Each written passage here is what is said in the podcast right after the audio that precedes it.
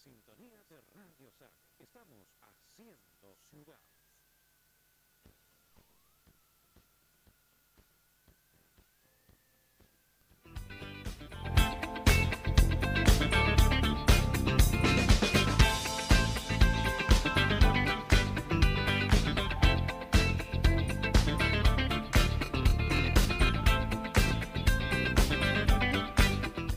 Faltan 24 minutos para las 17 horas, o mejor dicho, para las 18 horas acá en Haciendo Ciudad.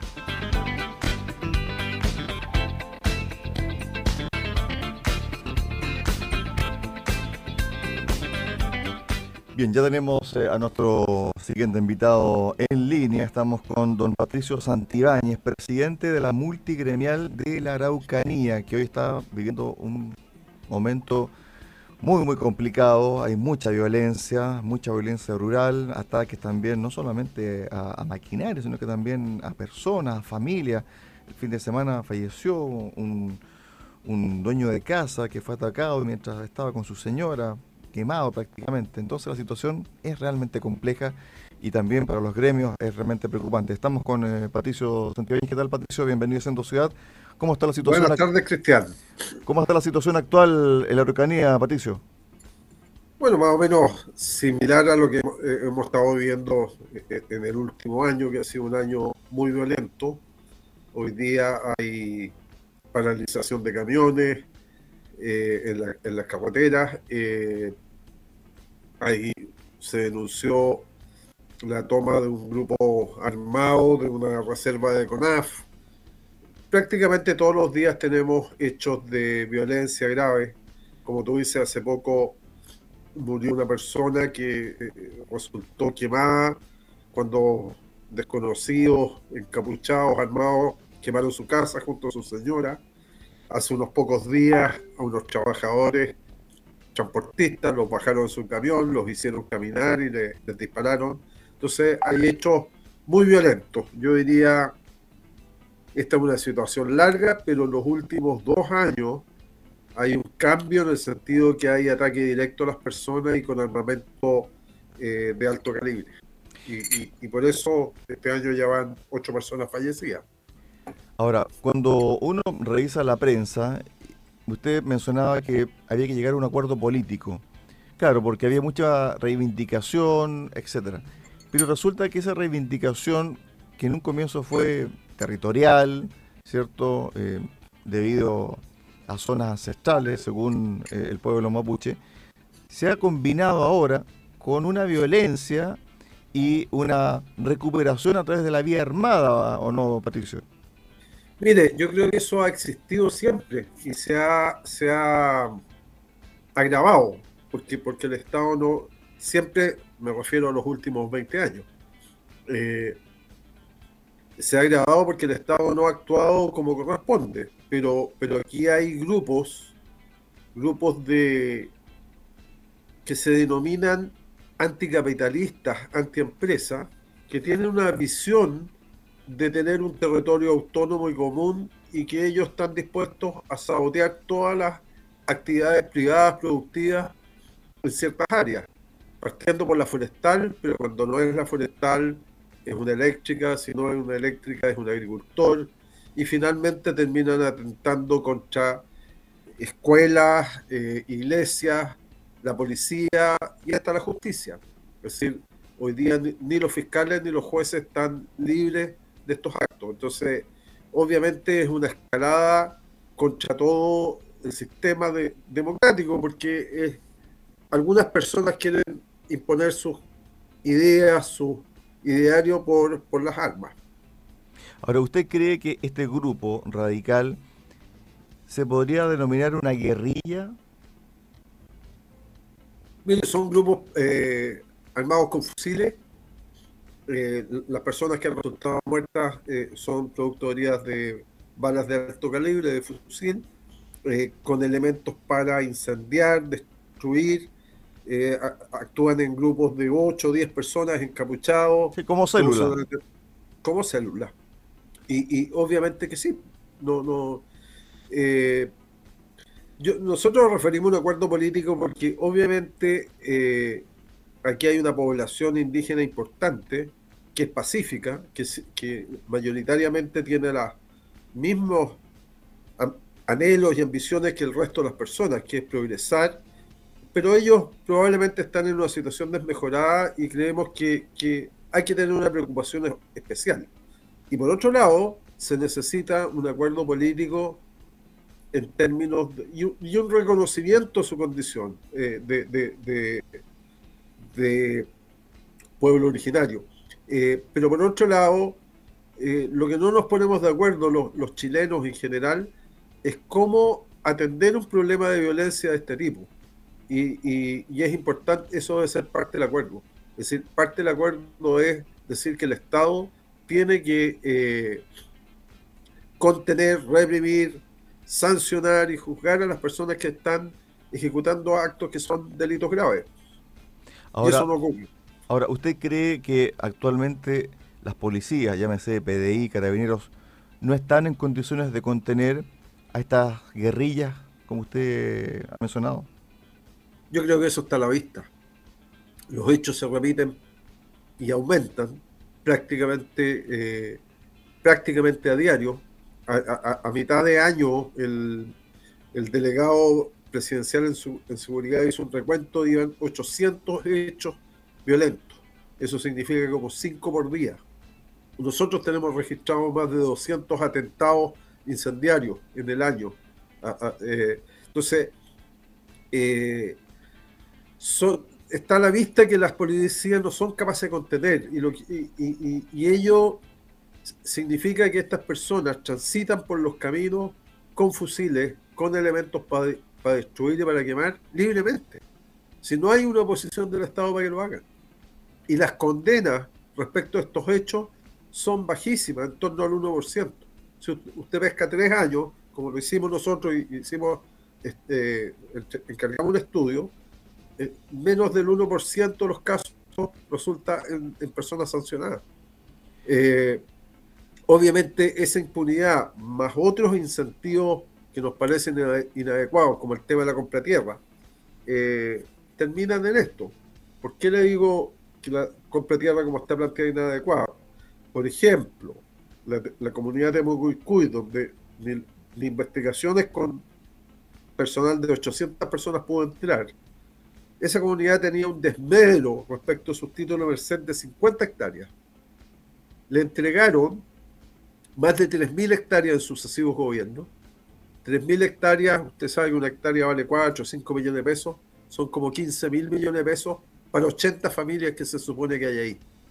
Son más de 100 millones de pesos por familia. Donde, había una producción que pagaba trabajo, pagaba servicios, pagaba insumos, hoy día no lo hay. ¿Y qué es lo que hay? Hay cultivo de droga. Entonces, tenemos una política de, tierra que es un incentivo perverso, porque la gente que, es mapuche y que, que no es violenta, también dice, bueno, si esto es lo que me ofrece el Estado, yo me pongo a la fila. ¿Ah? Y se genera una, una creciente demanda de tierra, porque es el único beneficio de estar checando el Estado. Ahora, pero, pero eso significa un daño muy importante a la región en su capacidad de producir y de generar bienestar para todos dos cosas para separar. Lo primero, el tema de la droga, en cuanto ha incidido en la violencia. Y lo segundo, en cuanto ha bajado la producción, ¿cierto?, de servicios, de productos en sí, en la Araucanía. Voy a lo segundo. Se, habla, el Estado ha entregado más de 200.000 hectáreas de terreno. ¿ya? 200.000 hectáreas de terreno suponga que de esas se habla que el orden del 70% está, está eh, abandonada. Eh, vámonos a la mitad, 100.000. Cualquier producción agrícola, lo mínimo que produce razonablemente bien en manos de una persona que trabaja en el campo es un millón de pesos por hectárea. Son 100 mil millones de pesos por año que, que, dejaron de estar. No sé si me, Perfecto, no, no, sí, el ejemplo está, está muy claro. Eh, entonces, eso paga remuneraciones, paga servicios de prestadores, eh, eh, hay gente que trabaja vendiendo insumos, no está. ¿ah? Entonces, eso es un daño objetivo. Lo segundo, ¿cuánto es la droga? Yo no tengo magnitudes, lo, que tengo son casos, pero lo que sí le puedo decir es que lo, que ocurre es que estos grupos extremistas van tomando zonas y después de que van, el Estado se va replegando y van cubriendo estas zonas, prosperan los delitos. En el caso del robo de madera, la Corporación de la Madera habla que en el país eh, estamos hablando valores entre 70 y 100 millones de dólares por año. Probablemente una fracción mayor al 50% de eso está en las áreas de estas de conflicto. Y las drogas, eh, por ejemplo, una de las personas vinculadas a, estos grupos extremos, que era el señor Berkov, fue detenido con cargamento de eh, una tonelada de cocaína. ¿ah? en, el caso de Temucuicuy, habían invernaderos destinados a, producción de marihuana. En el caso de Coyipulli, donde fue secuestrado un mecánico, torturado y Exactamente. también habían eh, temas de droga. En el caso de Tirúa, donde murieron dos personas quemadas en una cabaña, eh, también está vinculado a droga en, en, áreas de comunidad. Entonces, yo no tengo el dato de cuánto, de qué volumen significan las drogas. Lo que sí sé que donde actúan estos grupos después que van tomando control territorial, prosperan el robo de madera, de animales, de vehículos y también eh, casos de narcotráfico. Estamos eh, conversando con eh, Patricio Santibáñez, presidente de la multigremial de la región de la Araucanía. Aparentemente cuando describe usted los innúmeros de hechos y cómo se va apoderando este grupo de violentos, ¿cierto?, de espacios, de zonas y después comienza una seguidilla de otros tipos de delitos, aparentemente, Patricio, hay como un quiebre, un corte generacional en las comunidades mapuche. Porque hay gente que se ha dedicado o se dedicó toda su vida a producir la tierra, eh, a trabajar eh, honradamente, honestamente, pero hay un grupo, una generación que no le llama la atención el cultivo de la tierra o trabajar el campo, sino que lisianamente se dedicó a otra esfera, y esa esfera aparentemente es esta, ¿no? Mire, los mapuches en la región de la Araucanía son más de 300.000 personas. ¿ya? La gente asociada a estos temas violentos que ejecutan estas acciones, muchos hablan que son menos de 500, para poner las cosas. Y probablemente tengan un nivel de respaldo 10, 15% de, del espectro mapuche. Pero la mayoría de las personas mapuche son personas honestas, honradas, que quieren trabajar y progresar. Y hay muchos casos de gente haciendo proyectos y ejecutando, tratando de, surgir. Eh, yo creo que la, gente que usa la, violencia, el mecanismo, muchas veces son jóvenes, eh, parte de ellos son mapuches, pero también muchos no son mapuches. El caso del, del señor Marchán, que murió, que primero se había dicho que era... El hijo de Yaitul. Hijo de Yaitul. Bueno, esa no es una persona mapuche. Lo que vimos hoy día, unas grabaciones de gente encapuchada en la zona de, de Pemehue, en la cordillera, la persona que habla no es mapuche. Eh, uno que conoce la zona eh, eh, sabe cómo hablan los mapuches, no es mapuche. ¿ah? Entonces, aquí yo le diría es gente mapuche y no mapuche, gente violenta que tiene una agenda violenta. Ahora, ¿cómo se para esto? Porque en el fondo usted ya describió el cuadro político, describió el cuadro del día a día, pero ahora hay que tomar decisiones. Mire, yo, yo creo que hay lo, lo, lo, que, lo que nosotros planteamos, yo creo que hay cosas que son de corto y de mediano o largo plazo. Obviamente en el corto plazo el Estado va a hacer el mayor esfuerzo por establecer el orden. A nosotros nos parece súper razonable que los militares hagan control territorial de ciertas zonas que son las habituales donde se producen los atentados y por lo menos establezcan controles de caminos que no sea tan fácil desplazarse de un punto a otro portando fusiles y elementos para destruir, particularmente de noche, que es cuando la mayoría de estas cosas ocurren. Creemos que eso es absolutamente necesario y es un trabajo que, que el, el, personal armado debiera apoyar a carabineros, no, no tomar el control. Nosotros no somos partidarios de, de Estado-sitio, una cosa de ese tipo, que creemos que puede llevar a situaciones más complejas que hagan retroceder el tema. Pero sí establecer controles que, que dificulten que esta gente siga ejecutando los atentados con la facilidad con, con, lo que ocurre. Por otro lado, hay iniciativas de diálogo.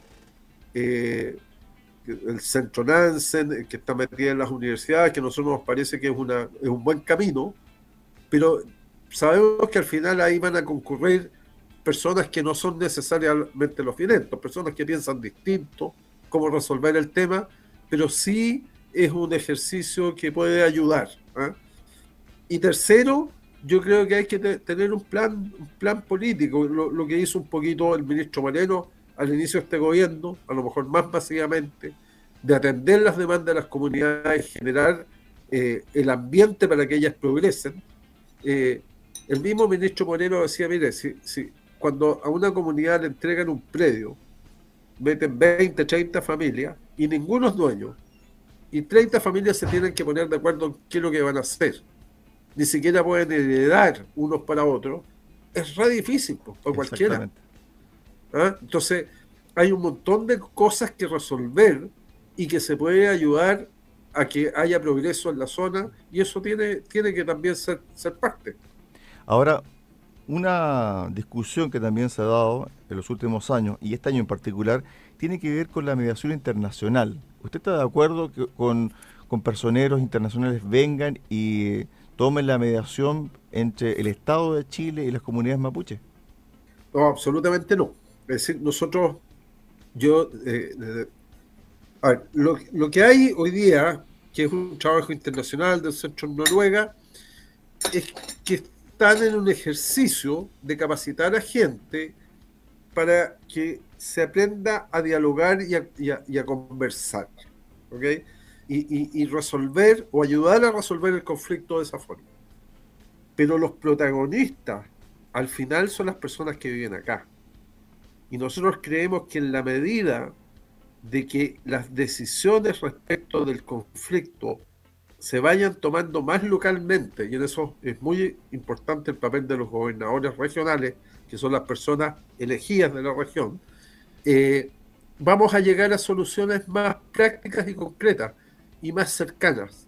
Uno de los problemas es que siempre han sido decisiones de gente muy lejana, centralistas y que no consideran la opinión de la gente que vive en, la región.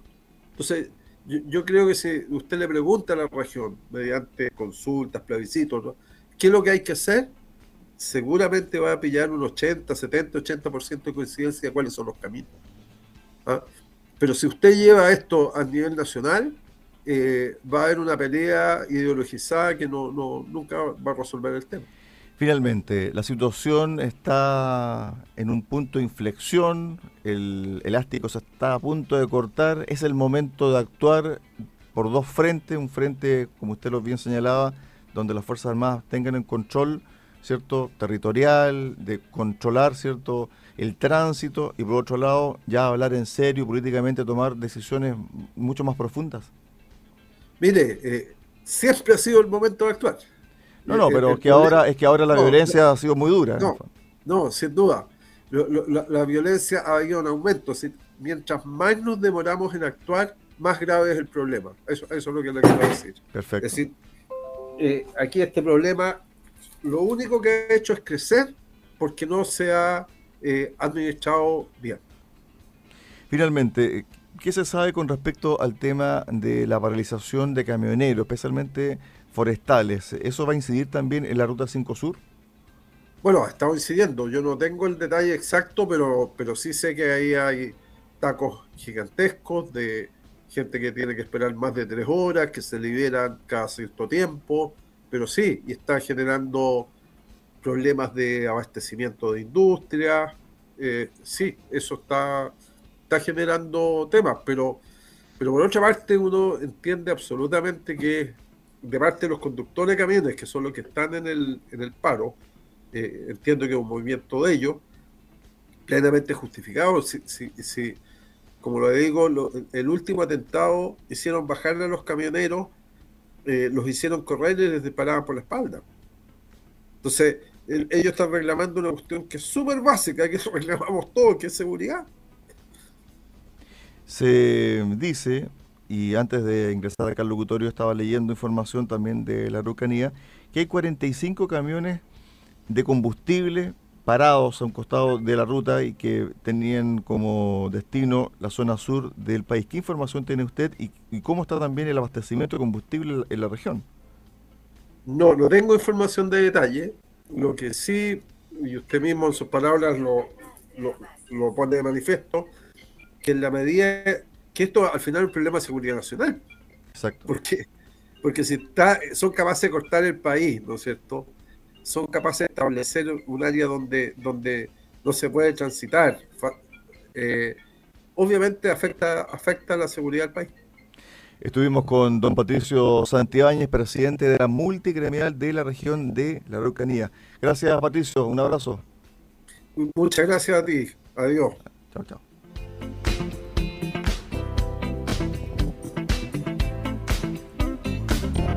Tremendo el tema que está ocurriendo en la Araucanía y lo que acabamos de mencionar es así. ¿ah? Hay camiones con combustible que están paralizando a un lado de la carretera como adhesión, ¿cierto?, a los colegas que comenzaron esta movilización, esta paralización en Cuyipulli. Realmente es una situación que podría generar algún tipo de problema de abastecimiento.